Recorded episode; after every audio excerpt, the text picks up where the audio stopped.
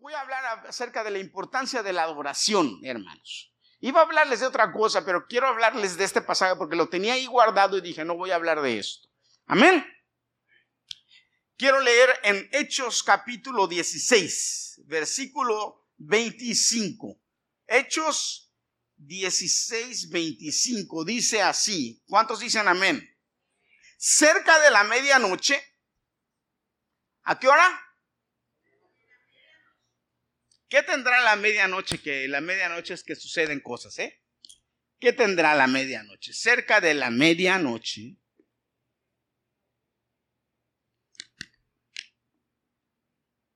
Pablo y Silas oraban y cantaban alabando a Dios.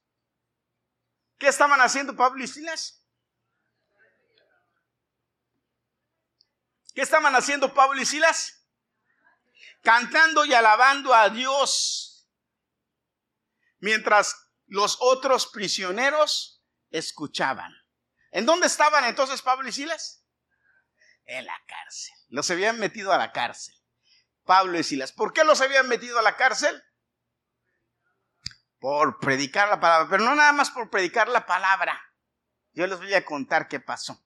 Pero antes vamos a orar.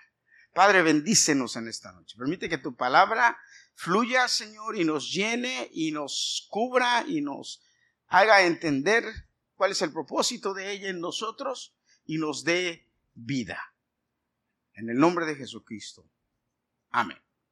Pablo y Silas, dice la Biblia que iban caminando cerca de un río, buscando un lugar tranquilo para orar.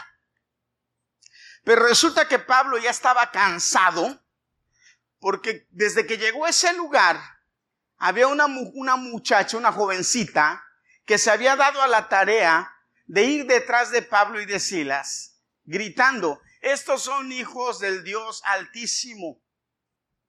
Estos son hijos del Dios altísimo. Y lo que están haciendo es de parte de Dios. Y Pablo y Silas predicaban y dice que sanaban gente y hacían muchos milagros y todo. Pero la muchachita iba detrás de ellos. Dice la Biblia que era una muchachita, una jovencita. Detrás de ellos estos son hijos del Dios Altísimo. Y que ya llevaba días en eso.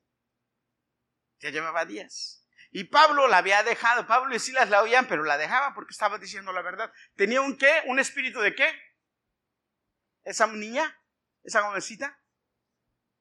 Tenía un espíritu de adivinación. Pero ¿qué era? Un espíritu de adivinación, pero era un espíritu, un demonio.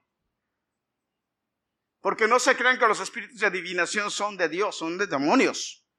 Esa gente que le dice, ay, le voy a leer las cartas, muchos charlatanes, pero hay otros que tienen demonios y sí tienen un espíritu de adivinación que le pueden adivinar cosas. Ahora, ¿cómo le adivinan las cosas? Eso sería otra predicación, pero le voy a decir algo tantito. ¿Cómo le adivinan las cosas? La Biblia prohíbe que usted vaya y se siente con un lugar, en un lugar de adivinación. La Biblia, la Biblia nos prohíbe un montón de cosas que nosotros debemos entender. No es legalismo, yo voy a hablar del legalismo la semana, la semana, próxima, voy a hablar de los riesgos del legalismo. Porque yo iba a hablar de eso hoy, pero no, prefería hablar de esto. Ok, fíjate. El diablo pone espíritus familiares, demonios familiares, demonios de familias, que esos son demonios que conocen a la familia, conocen las cosas de la familia, conocen las cosas malas de la familia, se la pasan espiando a la familia, espíritus demonios que a veces esos demonios vienen de generaciones. Usted se pregunta a veces, ¿por qué? ¿Y por qué a la abuelita le pasó esto? Y a la hija le pasó esto, y a la nieta le pasó esto, lo mismo. Ah, los demonios de generacionales. yo no tengo tiempo hablar, mucho. Pero esos demonios son chismosos, porque todos son chismosos. Entonces llega la divina que tiene conexión espiritual con los demonios y el demonio de la familia le dice, ah, ella tiene un tío que se murió por esto y por esto y por eso. Le dice al demonio este y el demonio de esta le dice a este que tiene la conexión con ese demonio, demonios. Entonces le dice, ah, tu tío se murió, fulano. Y la gente dice, ay, porque son demonios. Ten cuidado porque estás abriendo puertas para que los demonios te entren a ti. Y luego dices en la noche, ay, ¿por qué no puedo dormir, pastor? Pues, ¿para dónde andaba? ¿Qué andaba haciendo. Por eso la Biblia prohíbe. Usted no puede consultar agoreros y. La Biblia, lea Éxodo, lea Deuteronomio. Yo, yo, ustedes mujeres ya han leído todo eso, ¿verdad que sí? Amén. Bueno. Esta niña era de esas. Y este es el, estos son siervos del Dios Altísimo hasta que Pablo se cansó y volteó y le dijo, y reprendió al espíritu y le dijo en el nombre de Jesucristo, sal de ella, déjanos quietos. Ahora, no estaba haciendo nada mal la niña, porque estaba diciéndole la verdad, pero tenía un demonio. ¿Y qué hizo Pablo? Que en el nombre de Jesucristo liberó a la niña del demonio. ¿Qué pasó con esta niña?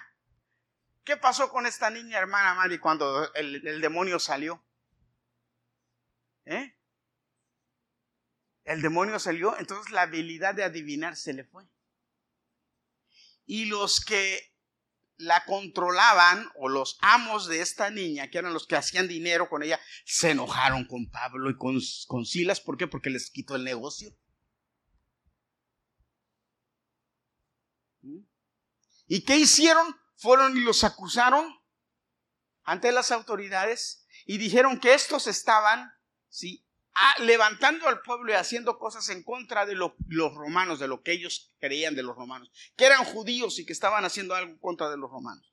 Dice la, dice la Biblia en este pasaje que fueron, agarraron a Pablo, fíjate, agarraron a Pablo y a Silas sin preguntarles, sin decir nada, les hicieron caso a estos hombres, fueron, los azotaron y los metieron presos.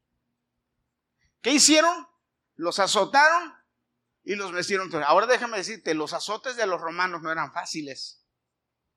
Los romanos eran bien crueles para azotar. Fueron, los azotaron y los metieron presos. Si tú lees ahí en Hechos capítulo 16 toda esta historia, ahí está.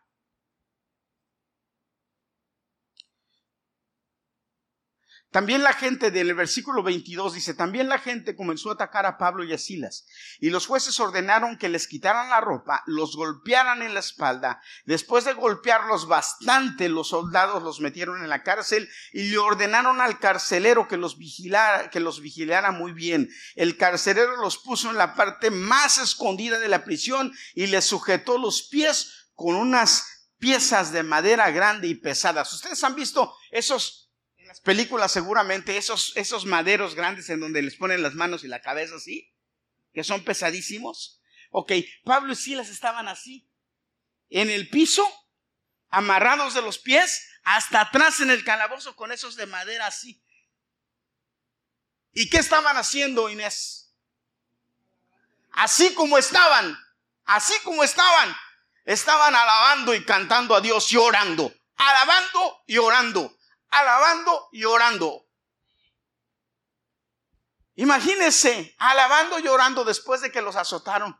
Alabando y orando después de que les fue como en feria. Sin, sin razón, sin motivo. ¿Eh? Porque esa mujer nada más iba a decir, estos son siervos del Dios Altísimo, estos están anunciándoles el camino de salvación. Eso era lo que gritaba esta niña. Por varios días hasta que Pablo se cansó. Y entonces, ¿qué hizo? Reprendió el espíritu, se salió el espíritu y estos ya se enojaron.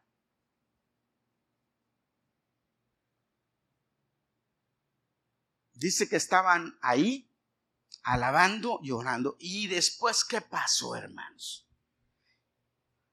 Dice la Biblia que vino un terremoto grande.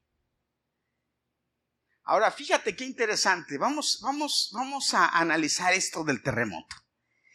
¿Cuántos han estado en un terremoto? ¿Les ha tocado estar en un terremoto? A mí me ha, estado, me ha tocado estar en un terremoto grande, fuerte. ¿A cuántos les ha tocado estar en un terremoto? A usted, hermana Anita, en El Salvador, en el terremoto de Salvador. ¿A alguien más? No, no, no, un terremoto. Yo no estoy hablando de temblores, porque podemos sentir temblores, pero un terremoto. Porque yo he sentido temblores, en México tiembla y yo he sentido temblores. Yo me acuerdo cuando era chiquito, un día mi mamá me mandó a comprar este, un champú para el pelo. Me acuerdo perfectamente porque cuando venía de regreso, venía leyendo la etiqueta del champú, que era lo que el champú tenía, y venía leyendo y yo venía, iba a la calle, iba así.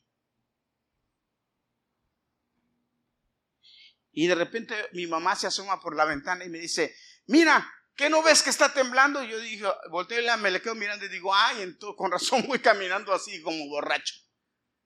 Pero para mí eso fue divertido porque lo que sentía era que la tierra se movía y yo me meneaba de un lado a otro. Pero cuando mi mamá me dijo, está temblando, yo me paré y entonces empecé a sentir el temblor. Hermano, se siente que cuando la tierra se te mueve abajo, tú sabes lo que es que la tierra se te mueve y tú te quedas y dices, ¿qué haces? Pero un temblor es una cosa y un terremoto es otra cosa diferente. Porque un temblor, tú ves, eh, yo me acuerdo cuando era chico y en, y en casa estábamos en la, noche dormidos, acostados en la cama, y la casa empezaba a hacer así, crack, crack, y las camas a moverse. Y mi papá nos gritaba a todos, nadie se mueva, todos en sus camas tranquilos. Y empezábamos a orar, tranquilos, y, las, y de repente ya empezaba,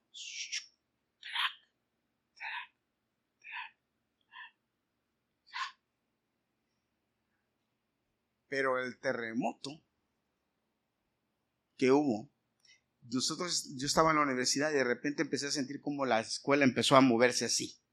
Y luego empezó a sacudirse. Y cuando empezó a sacudirse, mis compañeros, solamente un compañero y yo vivíamos en la Ciudad de México, o sea, sabíamos lo que eran temblores.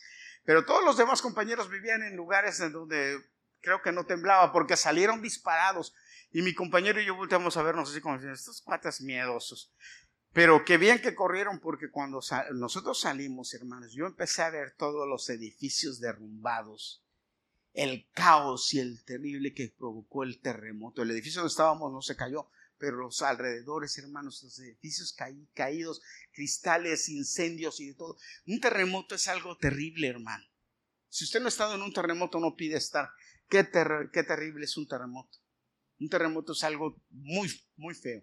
Pero el problema del terremoto es dónde vas. O sea, no hay dónde ir. ¿Mm? Dice la Biblia que hubo un terremoto.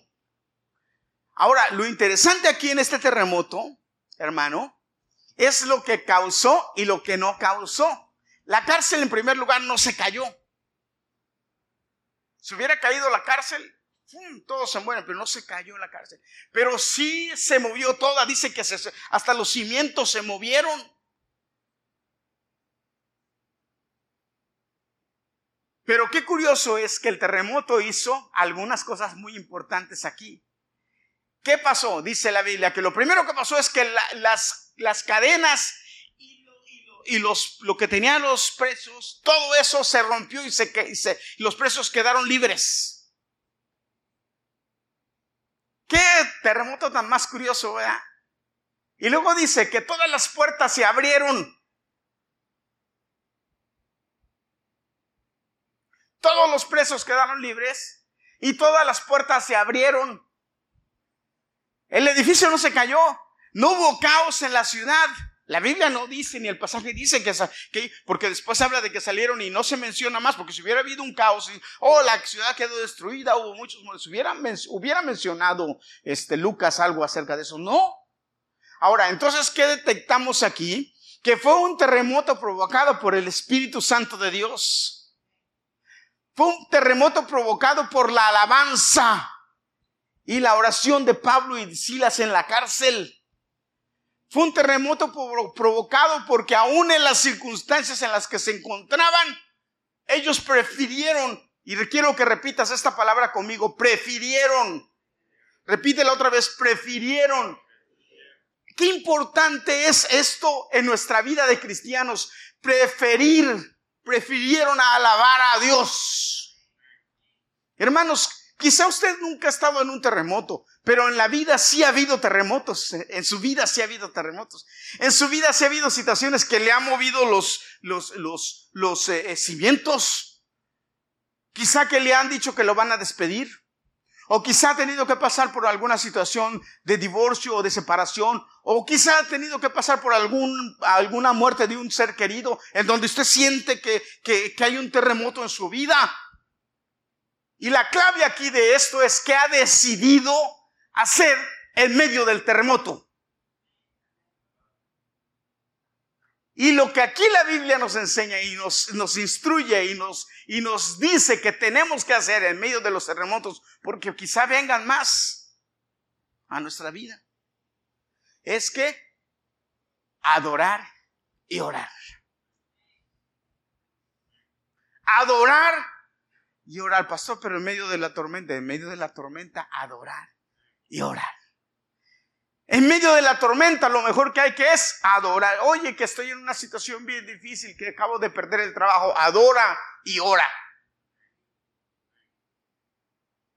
Porque Dios va a mover todo.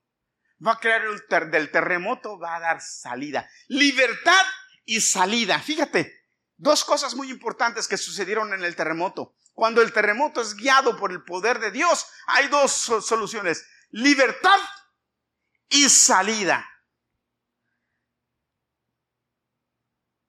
¿Cuántos dicen amén? ¿Me están siguiendo, hermano? Libertad. ¿Qué decides hacer en medio del terremoto? ¿Qué decidimos hacer cuando la situación se pone difícil? Demasiadas cosas difíciles pueden suceder en nuestras vidas alrededor. Demasiadas cosas que nosotros decimos, pero hace poquito, si ustedes se acuerdan de mi, de mi cuñada Dacia, ¿verdad? Mi cuñada Dacia, Dios le dio una voz muy bonita. Ella cuando, ella no le gusta decirlo, pero cuando ella joven, ella compitió en México en, un concurso que se llama Valores Bacardí, que son talentos de, muchachos que cantan. Ella fue y compitió y llegó a, no, no ganó, pero llegó a los finales. Ella tiene una voz muy bonita, muy, muy, muy educada, muy buena. Pero entonces ella llegó a la iglesia y desde que llegó a la iglesia se ha dedicado a cantarle a Dios adorar a Dios. Y, lo hace, ustedes la vieron aquí, a mí me encanta oírla, ella eh, son, son, algunas gente, yo hermano, son algunas gentes que me gusta oírlas alabar, ella es una de ellas. Y hace poquito le detectaron cáncer. Le hicieron una operación y le sacaron un, un lunar que tenía este, un lunar y la raíz, hermanos, era una cosa así de cáncer, como feo por dentro, feo pero era nada, fuera nada más lo que tenía era como una mancha. Cuando se lo sacaron, e, era un pedazo así y el cáncer. Entonces, le dijeron que le iban a dar este tratamiento para eso, pero que le encontraron otro y que también se lo iban a examinar y se lo iban, probablemente se lo tenían que quitar porque no, al doctor no le gustaba. Y le dijo, no te asoles más, a ti el sol te hace mucho daño. Bueno, y cuando yo hablé con ella por teléfono y le dije, ¿cómo estás, Dacia? ¿Cómo te va? ¿Qué tal? ¿Qué? Me dice, con más ganas de adorar.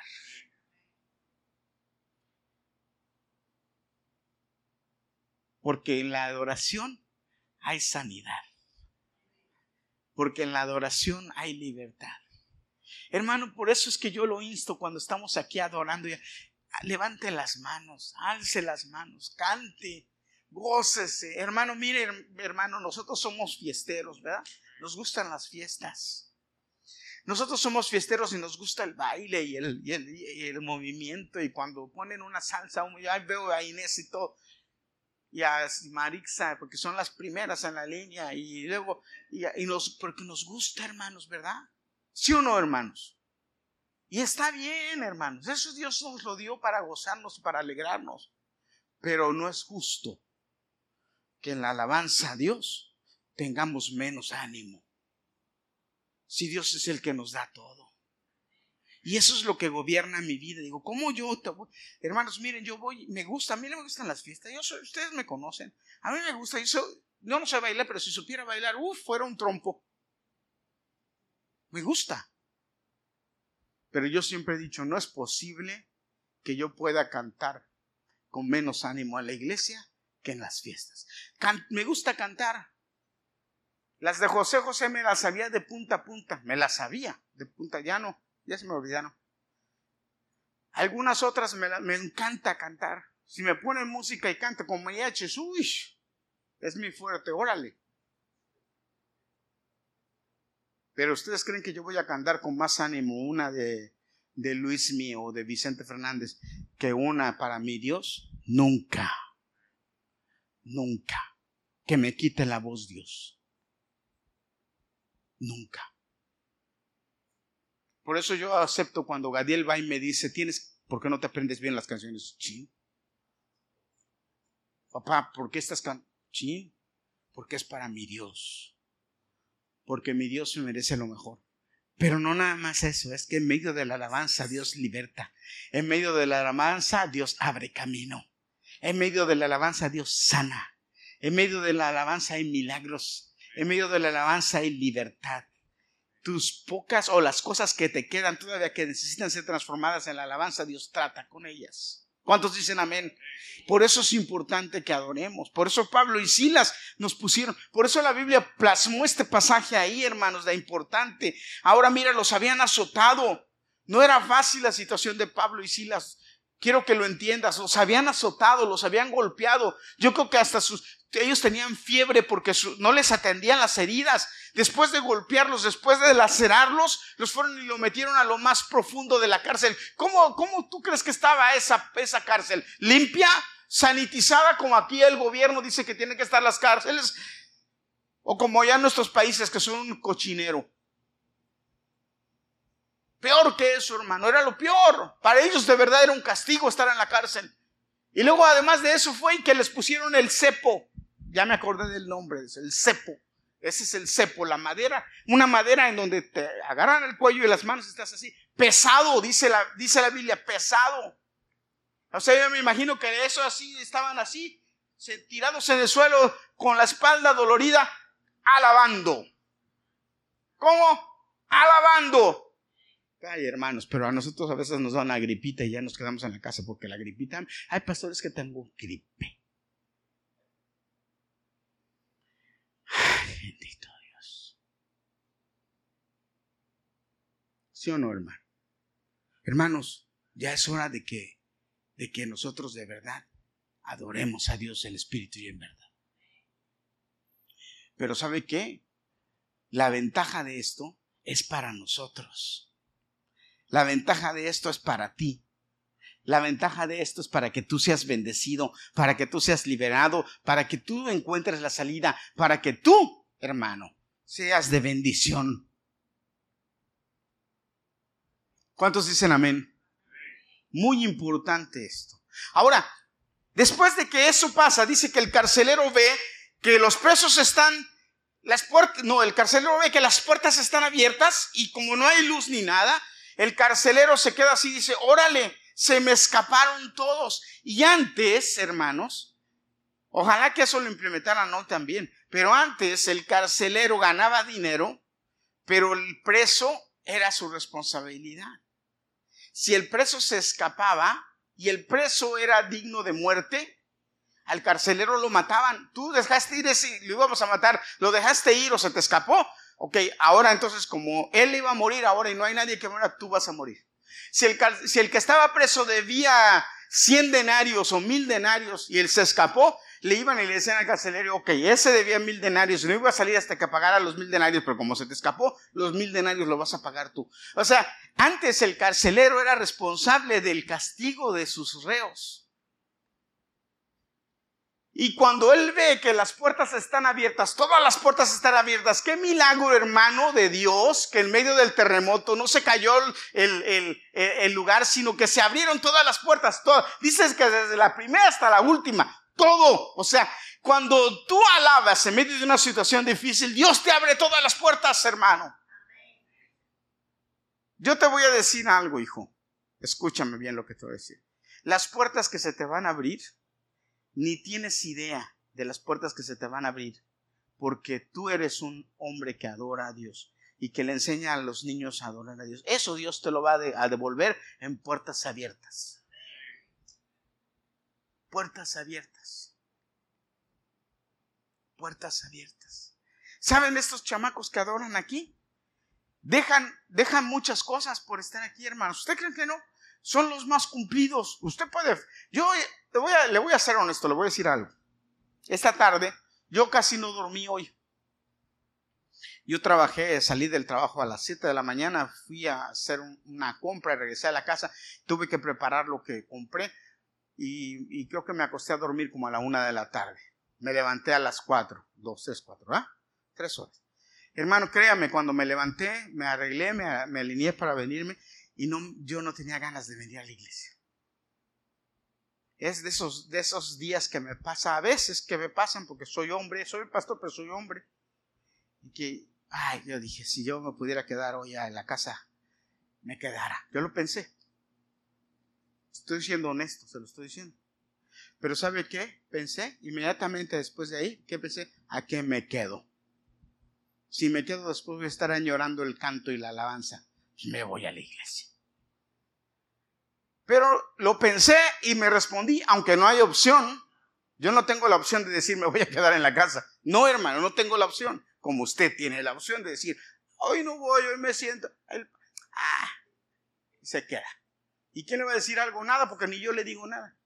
Ya ve, Inés tiene un mes que no venía y yo no le dije nada. Porque usted cree que no me doy cuenta que no viene. Sí me doy cuenta que no viene. ¿Pero qué le he dicho? ¿Yo alguna vez le he dicho algo? Nada.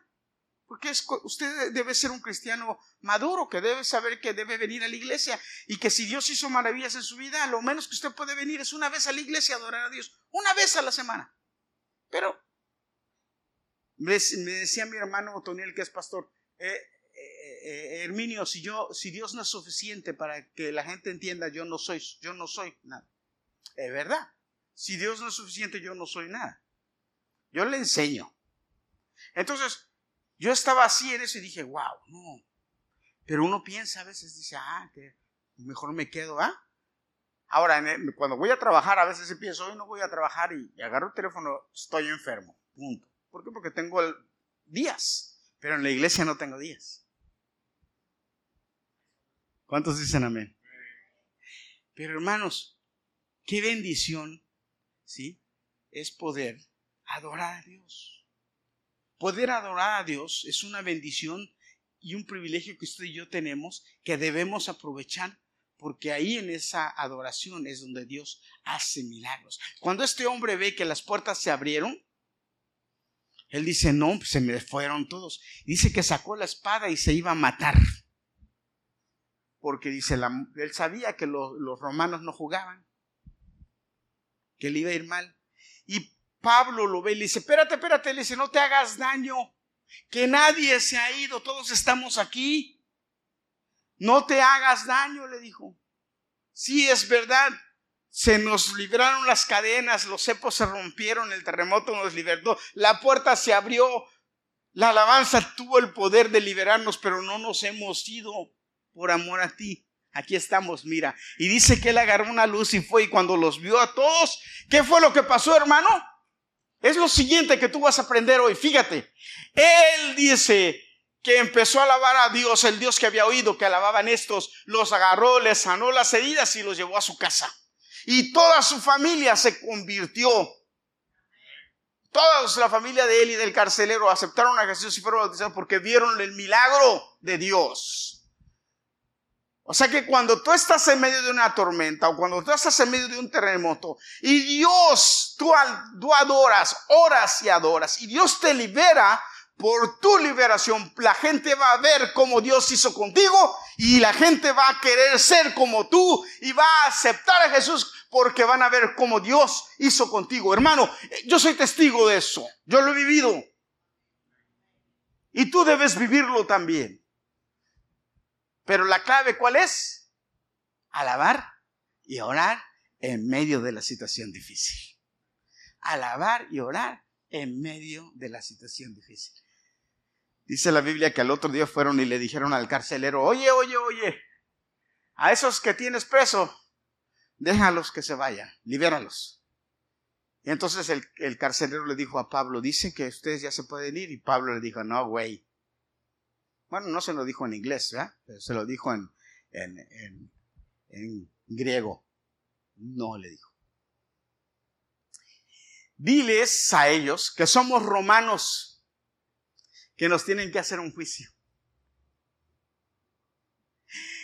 Y cuando estos se enteraron que estos eran romanos, dijeron, wow, espérate, nos estamos metiendo en un problema porque azotamos a romanos. Porque a los romanos no se les azota. Los romanos eran los, eh, los, del imperio.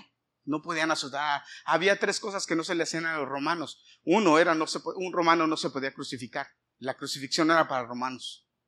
Ellos crucificaban, pero ellos no crucificaban a ningún romano. Al romano que tenía que castigar al final le cortaban la cabeza o lo metían preso, pero no lo podían crucificar. No era muerte para romanos. Los romanos decían que esas eran muertes para perros, la muerte en la cruz. Por eso crucificaban a todos, pero a los romanos no, ellos eran romanos. Los segundos no se podía, a un romano no se podía azotar. Y lo tercero, no se le podía meter a la cárcel sin un juicio, tenían que juzgarlo primero. eran los ciudadanos de primera clase. Y cuando Pablo le dice que es romano, que ellos son romanos, estos se asustaron y les dijeron, les dijeron, no, no, no, no, pero está bien, pero, pero váyanse calladitos, sálganse y váyanse calladitos. No. Le dijeron, diles que vengan acá y que nos liberen ellos. Ellos tuvieron que ir y decirles, ya se pueden, están libres, los liberamos. Lo último que te voy a enseñar. Cuando tu enemigo, ¿sí? cuando estés en medio de un terremoto porque uh, tuviste un enemigo y él te lo provocó, Dios, si tú alabas, oras y alabas, en la alabanza y en la adoración, Dios va a hacer que tu enemigo vaya, ¿sí? Él te libere de lo que te ató. Porque tú te humillaste, oraste y alabaste a Dios. ¿Te das cuenta de todo lo que provoca la adoración? Por eso la Biblia dice en los salmos, hasta que ponga a tus enemigos por estrado de tus pies. A tus enemigos, ¿cómo? ¿Cómo? por estrado de tus pies. ¿Qué quiere decir esto? sabe lo que quiere decir eso? ¿Sabe lo que quiere decir esto?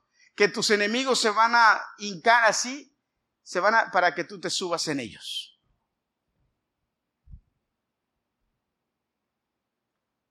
Pero después de que te subas en ellos, escúchame, porque eso también lo dice la Biblia, no te alegres porque dice la Biblia que si te alegras del castigo que Dios les da a los que te hacen mal, entonces Dios va a dejar de castigarlos, porque tú te alegraste. ¿Qué cosas, eh? ¿Cómo Dios es? De padre, de bueno, de padre. O sea, sí, Él va a poner a tus enemigos por estado de Dios, pero tú quédate tranquilito. ¿Por qué? Porque es, Dios es de Dios es la venganza. Pero ya me estoy metiendo en otro lío. Lo importante aquí es adorar y orar. Qué importante es adorar y orar. Qué importante es adorar y orar. ¿Qué tan importante es? Hermano, adora. Hay una canción que canta esta, este, este hermano que dice, si, si estás así, adora. Si estás, adora. Si estás así, adora. Hermano, adorar a Dios en todos los momentos, especialmente en los momentos difíciles, eso nos va a traer bendición y nos va a traer paz y nos va a abrir puertas. Eso es lo importante de la adoración. Y yo estoy muy contento, hermanos, de que nosotros estamos aquí trabajando para que los jóvenes y los niños sean adoradores. Y usted colabora con esto para que estos niños sean adoradores. Hermanos, tenemos un ramillete de niños adoradores. ¡Qué bendición! Usted una se aproveche, una hacia la adoración. Usted cuando venga a la iglesia, gócese, olvídese de todo lo demás y adore. Y si tiene un problema, dígale, Señor, te traigo este problema al altar, aquí está, pero déjelo ahí y adore. Si viene con cepos y cansado y azotado y golpeado, adore. Que en medio de la alabanza va a recibir sanidad, va a recibir liberación. Usted cree, yo se lo digo así, usted cree que yo se lo digo jugando, hermano, pero mire, está enfermo, venga, adore y Dios le va a sanar. Dios le va a sanar. Si usted tiene una enfermedad y usted dice, ay, es que me voy a quedar en mi casa por enfermo, hermano, no está haciendo mal, perdóneme, está haciendo mal. Venga a la iglesia para que oren por usted. Ay, pastor, pero ¿y si tengo COVID? Bueno, hay enfermedades que son contagiosas, pero usted venga a la iglesia. Mire si Michelle anda con su... Tápese. Ya el COVID dice que después de cinco días ya no contagia. Hermano, venga, que oren por usted, que pongamos la mano sobre usted y que Dios lo sane. ¿Qué usted no cree que Dios tiene poder para sanarlo? Claro, hermano, en la adoración y la alabanza, Dios sana. Tiene un problema, adore y Dios le va a sanar. Dígale, Señor, tengo este problema, pero vengo a adorarte. Este problema no va a quitar de que te adore. Con esto termino. Hace muchos años, yo ministraba la alabanza en Buenas Nuevas. En medio de las alabanzas, de, la alabanza, había, cuando estábamos en algunos momentos muy bonitos, había una mujer que se, hermanos, perdón, pero lo voy a decir así porque eso es lo que pasaba. Había una mujer que se ponía a hacer un show. Era un show, hermano, perdón, pero era un show.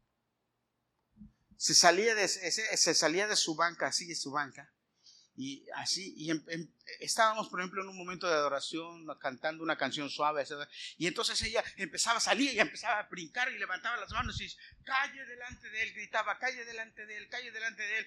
Y entonces los hermanos, algunos como que se callaban y la oían y otros como que, ¿qué onda con esta mujer? Y se ponía a decir a veces cosas sin sentido. Y yo, la, yo estaba ministrando la alabanza yo la oía, pero yo no me atrevía, como yo no era el pastor, yo no me atrevía a callarla. Si hubiera sido aquí, hermano, a la primera la calle. hermano, cállese, siéntese. No haga escándalo, no sea así.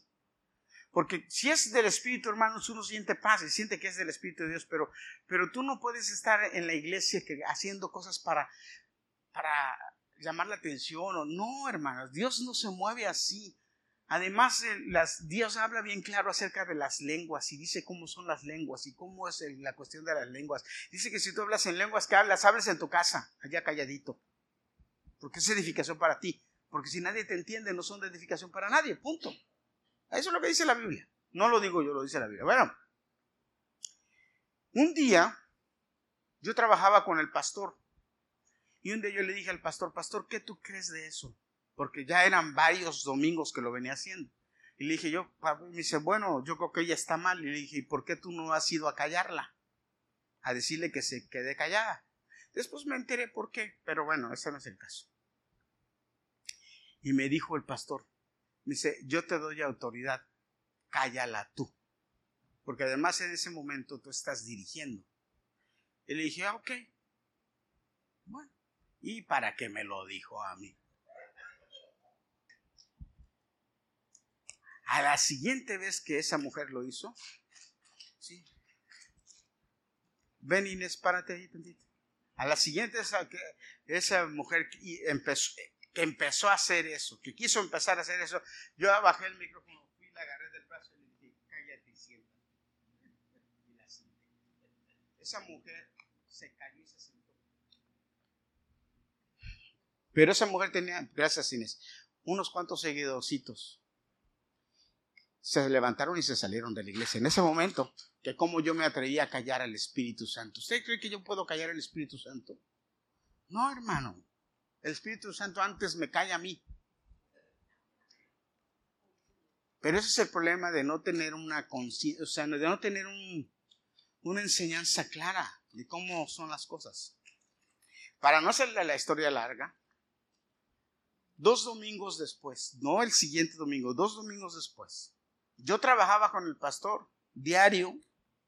Él no me dijo nada ninguno de esos días, nada, no me mencionó nada. Dos domingos después, antes, antes, como unos 15 minutos antes de empezar la alabanza, yo era el ministro de alabanza, yo era el que dirigía la alabanza, me llaman a la oficina del pastor. Y ahí voy. Y cuando entro me encuentro a la directiva, a la hermana y al pastor. Y yo entro y le digo, sí. Cuando los veo, todos, le digo, eh, sí, hermanos, vamos a empezar en 15 minutos. Sí, me dice, pero siéntate. Bueno, ¿qué pasó, hermanos? Me dicen así, el pastor y la directiva me dicen así. ¿Cómo se los voy a decir? Si no le pides una disculpa a la hermana, ¿sí? no vuelves a dirigir la alabanza. Y yo me le quedo mirando y le digo, pero disculpa, ¿por qué? Yo no le dije nada malo. ¿Cómo no? Usted se atreve al espíritu. Y empezaron a gritarme todos. Y yo volteo con el pastor y le digo, pastor, pero me dice, pídele disculpas para que sigas ministrando. Si no le pides disculpas, no vas a ministrar más. Entonces yo le dije, ok, le dije, mire, así les dije, que yo no ministro aquí, ¿sí? Por cuestiones de disculpas o no. Si lo que quiere es una disculpa, yo le pido una disculpa, hermana, discúlpeme. Pero quiero decirles que sigo pensando lo que hice y creo que lo que hice estuvo bien y además lo hice con la autoridad del pastor. Usted, no, el pastor me dijo ni me menciones. Yo me quedé así y dije, ah, caramba. Dije, yo lo, le dije, ok, le dije, lo que yo hice, lo que yo creo que estoy correcto, y lo hice con autoridad. Dije, creo que tú estás haciendo mal y no está bien. Pero ¿quién te crees tú? Me dijeron para llevar en contra del Espíritu. Le digo, no, es cuestión de orden o desorden y ella está haciendo desorden. Ah, pero ¿quién te crees tú? Ya no vas a ministrar más. ¿Qué Le digo, hermanos, ustedes descreen, porque era la directiva de la iglesia y el pastor. Le digo, más, ¿ustedes creen que yo ya no tengo que dirigir más? No hay problema. Ustedes deciden. Pero, ¿qué quieren? ¿Que le pida disculpas a la hermana? Hermana, disculpa. Eso lo, disculpe, mi hermana. Lo siento que se haya sentido mal, que usted se haya sentido ofendida. Yo no la quise ofender. Pero Dios sabe, le dije que lo que pienso es esto. No puedo cambiar mi forma de pensar. Y si ustedes no quieren que siga dirigiendo, hermanos, bien, no sigo dirigiendo, ¿no? No, no, sí vas a ministrar, pero eh, no la vuelvas a callar. ¿Ok? Como yo no soy el pastor ni nada, yo digo, yo me sujeto. Ustedes no tienen idea cómo yo me sentía, ¿verdad? Ese día. Yo, y salí de ahí, yo iba saliendo y caminando cuando mi esposa me vio, Gadiel estaba chiquito, cuando mi esposa me vio, desde que me vio, me miró y me, hizo así como si yo nada más. Y tenía que empezar a ministrar. Me hinqué un momentito, los muchachos voltean y me ven y me dicen, ah, ya vamos a empezar. les hago así, espérenme un momento me hinco y le digo, bueno, Señor, le dije, tú sabes cómo me siento, tú sabes cuál es la situación, pero tú no tienes la culpa. Yo vine a administrarte a ti, a cantarte, tú no tienes la culpa y tú eres el que me respaldas o no, tú sabes lo que haces. Estoy en tus manos y ayúdame a sentirme ligero y poder ministrar. Hermanos, fue uno de los servicios más poderosos porque decidimos adorar. ¿Y ustedes creen que esa mujer se levantó más? Claro que me echaron la culpa a mí, porque después de ahí este, me quitaron de la dirección y, y, ya ahí fue cuando decidí irme. Pero yo dije, hermanos, en medio de las situaciones difíciles es difícil adorar, pero cuando decides adorar, Dios te respalda. Cuando decides darle la gloria a Dios, Dios está contigo. Así es que hermano, ahora de hoy en adelante, cuando usted se sienta mal, adore. Cuando usted se sienta en problemas, adore. Cuando usted se sienta con, dificultades, adore. Cuando usted se sienta que las cuestiones no van bien en su economía, en su salud, en donde sea, adore. Que Dios entonces le va a abrir puertas. Amén. póngase de pie, vamos a despedirnos. Gloria a Dios.